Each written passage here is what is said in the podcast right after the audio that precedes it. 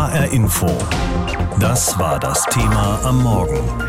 Freiheit oder Vorsicht? Deutschlands Debatte über den Corona-Herbst. Nicht nur die Maskenpflicht, sondern auch andere Corona-Regeln sind schon zu Beginn des Frühjahrs weitgehend aufgehoben worden und bislang hat das nicht zu einer Überlastung der Krankenhäuser geführt. Viele fürchten allerdings, dass sich das ändern könnte wegen der neuen Corona-Variante, die gerade in Portugal grassiert oder auch je näher der Herbst rückt. Deshalb hat hier bei uns in Deutschland eine Diskussion über den künftigen Kampf gegen das Coronavirus begonnen und an dieser Diskussion beteiligt sich auch der hessische Gesundheitsminister Kai Klose von Bündnis 90 Die Grünen. Er hat die Bundesregierung scharf dafür kritisiert, dass für Frühjahr und Sommer viele Corona-Maßnahmen aufgehoben worden sind. Und obwohl sich die Lage seitdem eher verbessert als verschlimmert hat, drängt er auf ein neues Infektionsschutzgesetz. Ich habe ihn vorhin gefragt, warum? Weil es wichtig ist, dass wir vorbereitet in den Herbst gehen. Die meisten Expertinnen und Experten weisen darauf hin, dass sie damit rechnen, dass es im Herbst wieder zu verstärkten Infektionen kommen wird. Und es geht hier uns ja nicht darum zu sagen, wir wollen alle Pflichten sofort wieder einführen. Aber wir wollen einen Werkzeugkasten zur Verfügung haben, um im Fall des Falles schnell eingreifen zu können.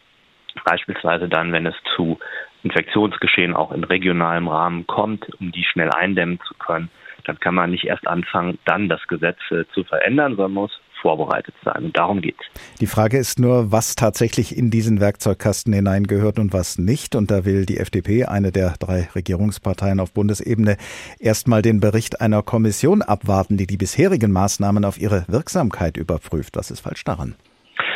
Das ist im Grundsatz nicht falsch. Die Kommission wird zum 30.06. ja ihren Bericht vorlegen. Das Problem besteht darin, dass äh, es wichtig ist, die Erfahrungen und die Expertise der Länder ähm, auch einzubeziehen und nicht wieder ein Infektionsschutzgesetz hoppla hopp zu machen.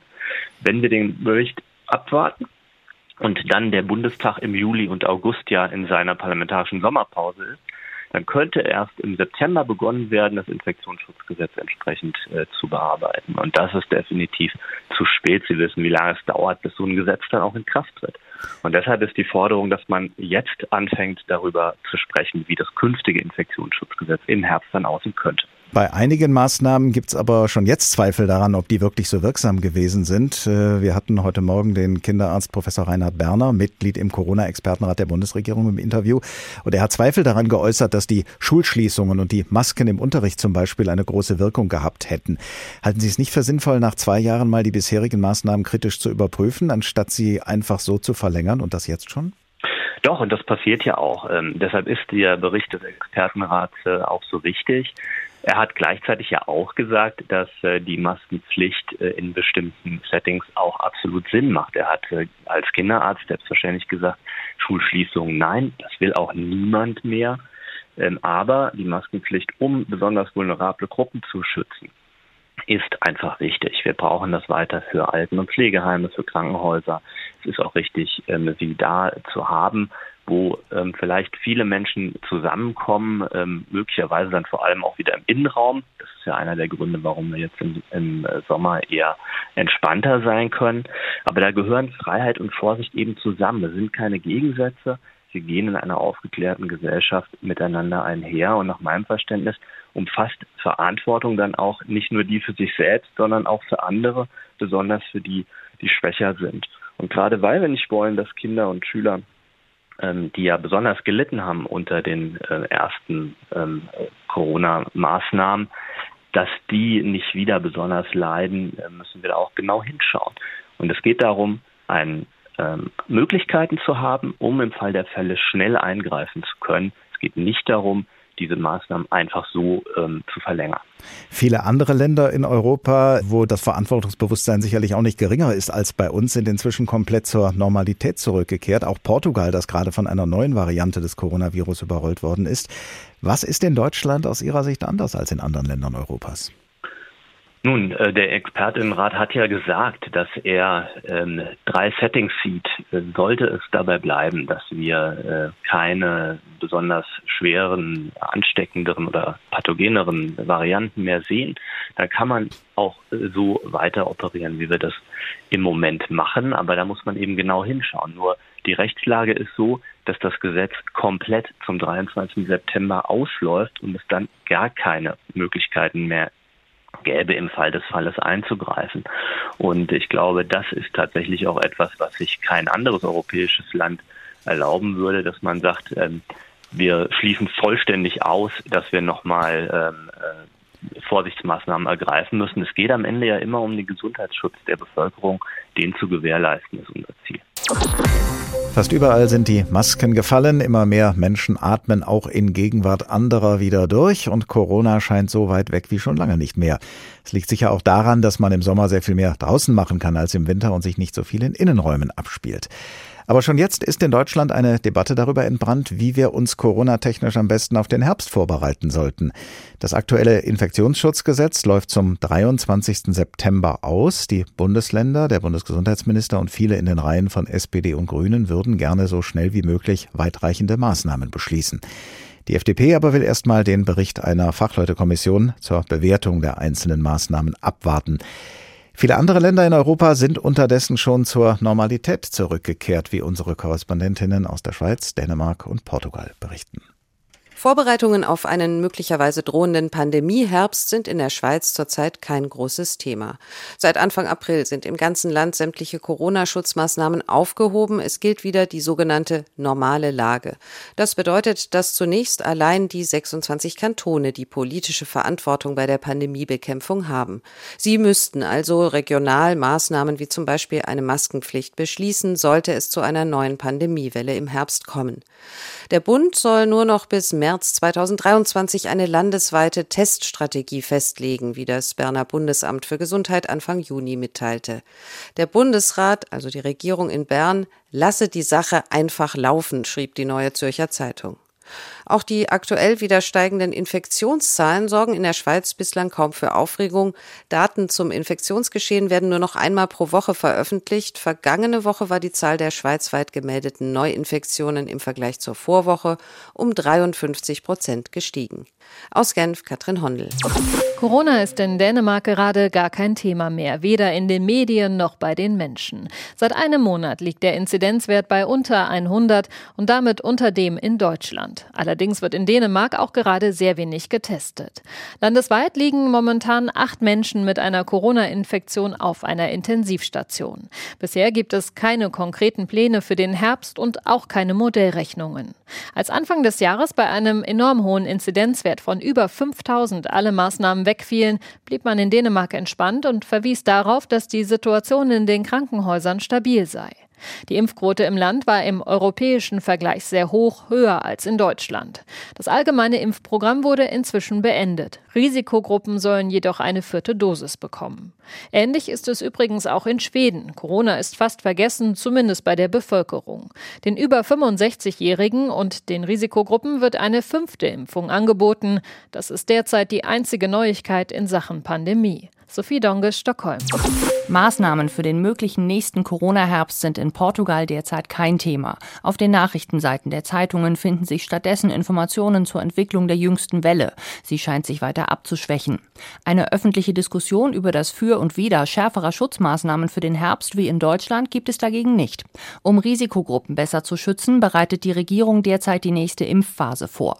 In der Herbst- und Winterimpfkampagne sollen Menschen ab 65, Personen über 18 mit schweren Erkrankungen, Leute, die im Gesundheitswesen arbeiten, sowie Menschen in Pflegeheimen und ähnlichen Einrichtungen gleichzeitig eine Corona- und eine Grippeimpfung erhalten. In Portugal wird übrigens nicht nur nicht über die Einführung neuer Maßnahmen diskutiert, auch die Frage, ob die wenigen Regeln, die es noch gibt, etwa die Maskenpflicht in öffentlichen Verkehrsmitteln, auch noch abgeschafft werden sollen, ist dort kein Thema. Franka Wels, Madrid.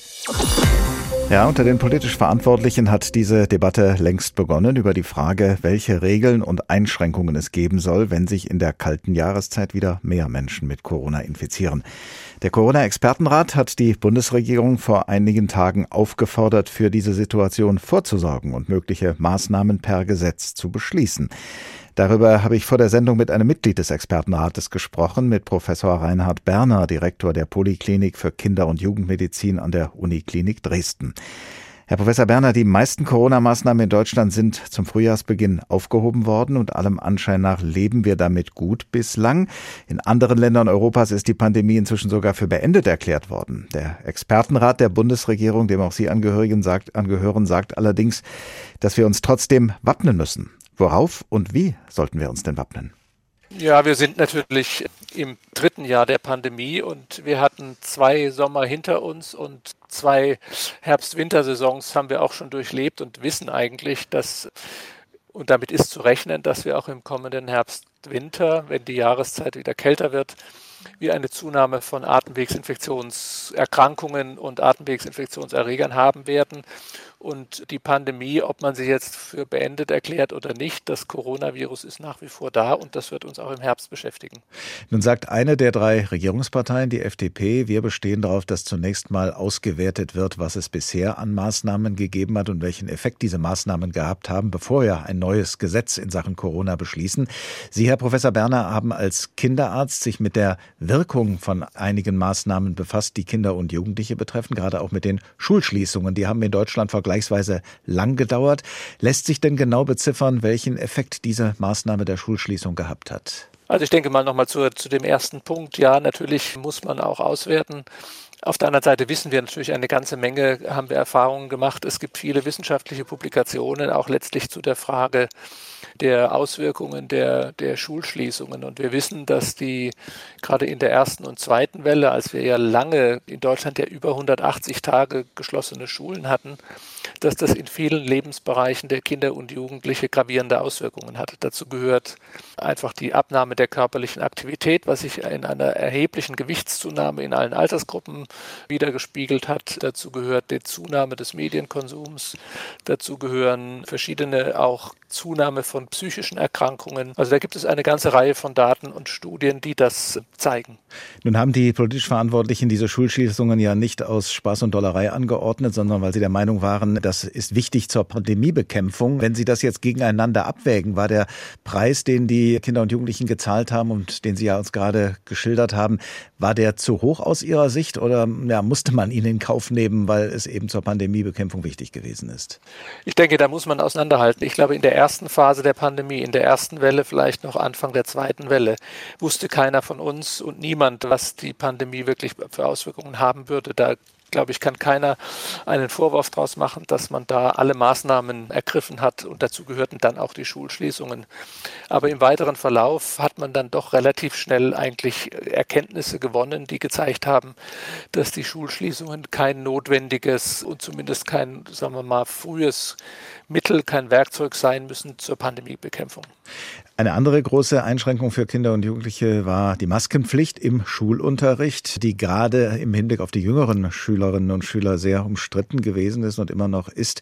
Gibt es denn Erkenntnisse, wie wichtig diese Maßnahme gewesen ist? Genauer gesagt, wie viele Infektionen man dadurch mutmaßlich verhindert hat? Also es gibt eine Reihe von Untersuchungen mittlerweile, die sich angucken, wie sieht es in Ländern oder in Landstrichen sozusagen, in Regionen, in Regierungsbezirken aus. Das ist in Finnland gemacht worden, das ist in Spanien gemacht worden, das ist in England gemacht worden, wo Maskentragen angeordnet war im Vergleich zu anderen und man findet im Grunde keinen relevanten Effekt des Maskentragens auf die Infektionsentwicklung. Und wenn Sie sich angucken, wie viele der Kinder und Jugendlichen heute sozusagen die Infektion ja bereits durchgemacht haben, zeigt das auch wieder, also das sind annähernd 80 Prozent, das zeigt auch wieder, dass das Maskentragen, wo es angeordnet war, offensichtlich keinen Effekt hatte.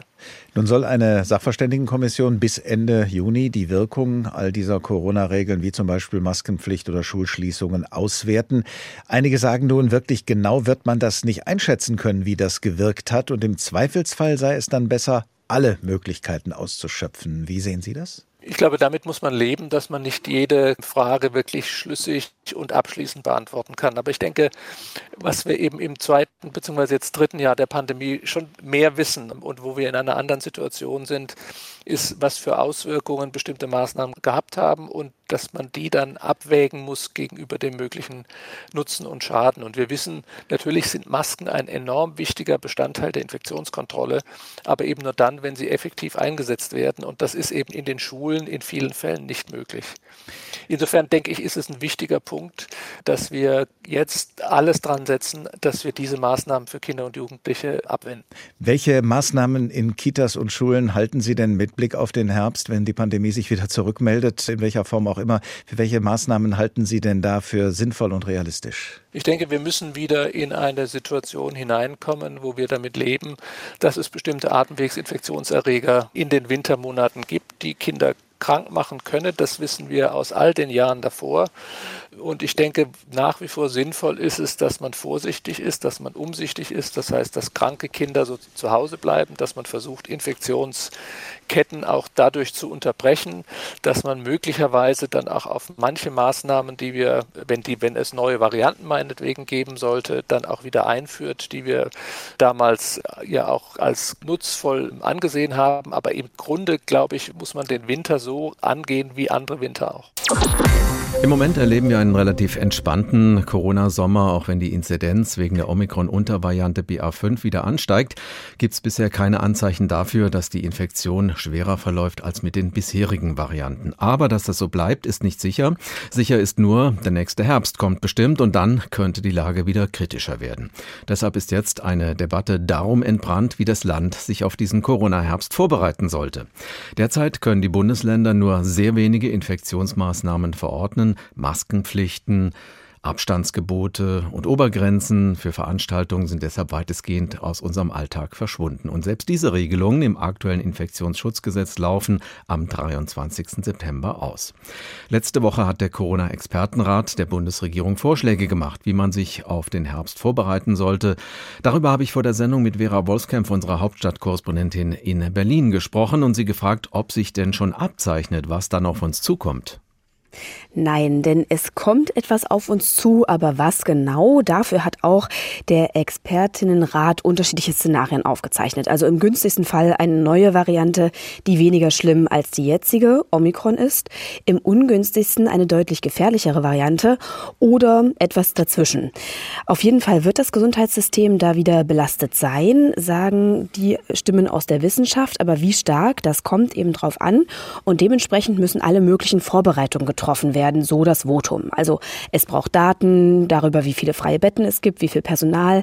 Die Kinderkliniken müssen insbesondere besser ausgestattet werden. In den Klassenzimmern braucht CO2-Messgeräte und die Gesetze müssen eben rechtzeitig so angepasst werden, dass die Politik dann auf all diese Möglichkeiten angemessen reagieren kann.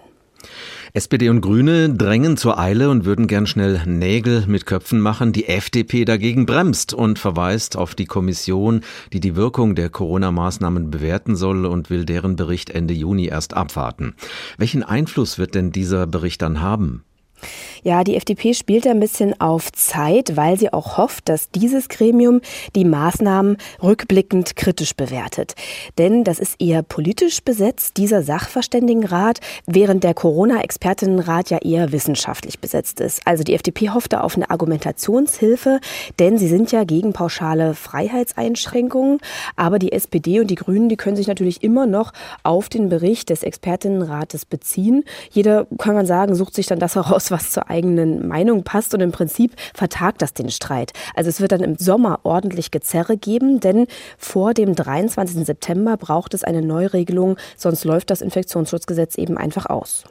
Warum sind sich die drei Ampelparteien da plötzlich nicht mehr einig, was die Corona-Maßnahmen ab Herbst angeht und streiten sich hier über das weitere Vorgehen? Naja, es gibt ja da schon doch einen grundsätzlichen Dissens bei der Corona-Politik. Also SPD und Grüne sind seit jeher vorsichtig und für mehr Schutz und die FDP, die setzt dagegen auf mehr Eigenverantwortung und wenige staatliche Maßnahmen. Also das hat man ja schon gemerkt, als es um die Verlängerung des Infektionsschutzgesetzes im März ging.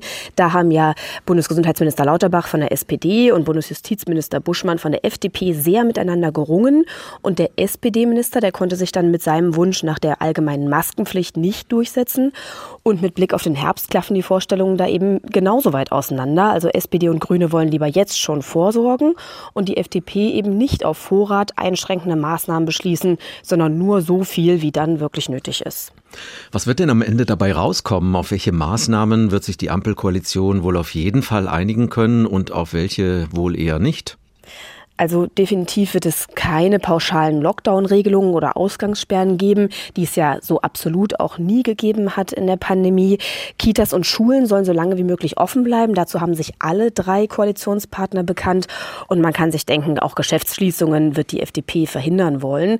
Und eine allgemeine Maskenpflicht hat sie sich ja auch schon klar dagegen gestellt. Aber die Frage ist eben, wie weit auf Vorrat solche Maßnahmen dann als Möglichkeiten festgeschrieben werden.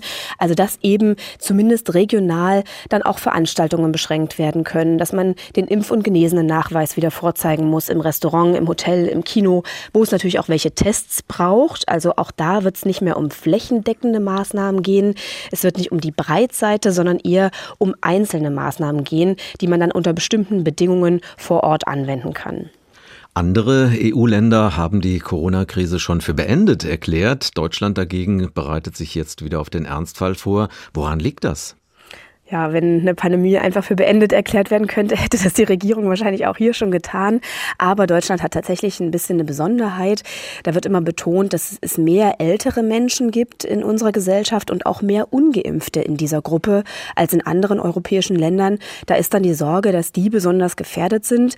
Die Impfpflicht, die Bemühungen dafür, die waren ja gescheitert. Aber insgesamt soll die Impfkampagne wieder verstärkt werden. Die Frage ist, wie können die Verwundbaren geschützt werden, ohne dass Leben für die meisten einzuschränken und das zumindest vorzubereiten, das halten ja die Wissenschaft und auch große Teile der Politik für wichtig. Wenn es dann nicht so schlimm kommt, umso besser. In Deutschland wird wieder vehement über die Corona-Maßnahmen diskutiert, anders als in anderen Ländern Europas und das allerdings auf einer nach wie vor dünnen Datengrundlage. Wesentliche Informationen aus Bevölkerungsstudien und Datenanalysen aus Deutschland fehlen. Forschende haben das immer wieder angemahnt. Jetzt im Herbst könnte uns das um die Ohren fliegen. Deshalb müssen Politik und Behörden jetzt schnell handeln und mehr Wissen ermöglichen, fordert unsere Wissenschaftsredakteurin Cornelia Eulitz. HR Info. Meinung. Corona-Strategien für den Herbst. Man könnte fast zynisch sagen, der politische Streit um Zeitpläne, um das Prozedere, um die Besetzung von Expertengremien und die Wirksamkeit von Corona-Maßnahmen ist dem Virus völlig egal. Die Omikron-Varianten BA4 und BA5 breiten sich jetzt bei uns aus. Und die Ansteckungen werden in Deutschland deutlich vor dem Herbst wieder zunehmen. Und gerade sind immer weniger Menschen zu freiwilligen Maßnahmen bereit freiwillig Maske tragen, freiwillig PCR testen, wozu, wenn der Politik ein klares gemeinsames Ziel fehlt, was Pandemiebekämpfung leisten muss. Und noch etwas fehlt, systematisches Wissen.